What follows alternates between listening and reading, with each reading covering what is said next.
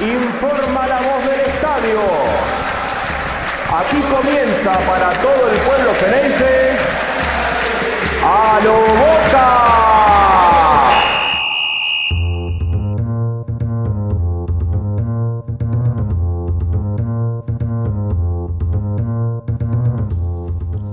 Luego de la despedida de Carlos Tevez en Boca, el pasado viernes por la tarde, se rumorea que Carlitos seguirá jugando al fútbol y su destino será la Major League Soccer. Hay dos ofertas muy firmes para el jugador. Una es del Atlanta United y la otra del Miami Football Club.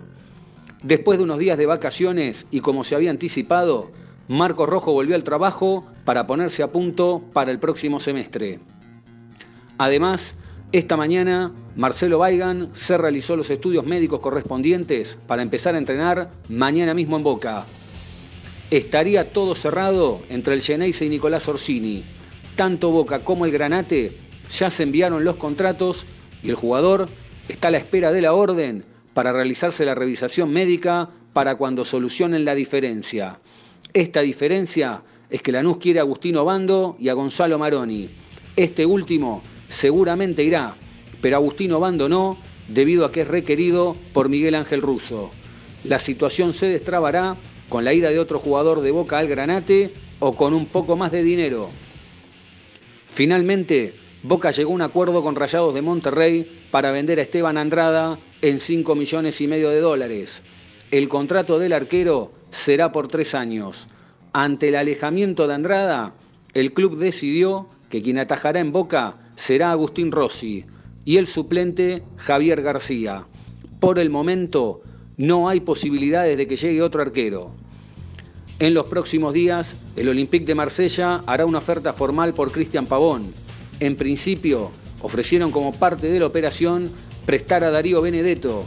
Sin embargo, la información hoy es que el Pipa no quiere regresar a la Argentina. Boca y Huracán están muy cerca de llegar a un acuerdo por Noberto Briasco.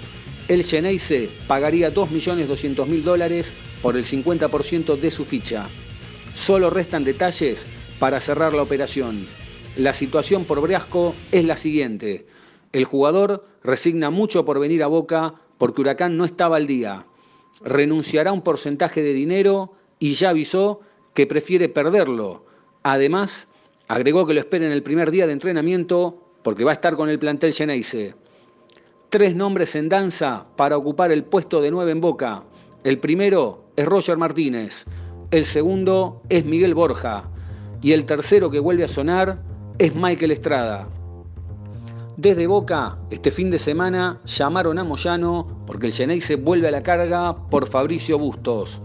El club cree que este es el momento de traerlo porque el rojo de Avellaneda necesita vender.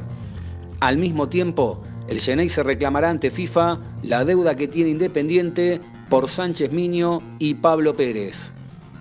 En las últimas horas, Miguel Ángel Russo llamó a Julio Buffarini, Emanuel Más, Leonardo Jara y Franco Soldano para comunicarles que ya no los tendrá en cuenta, que el 18 de junio no se presenten a entrenar.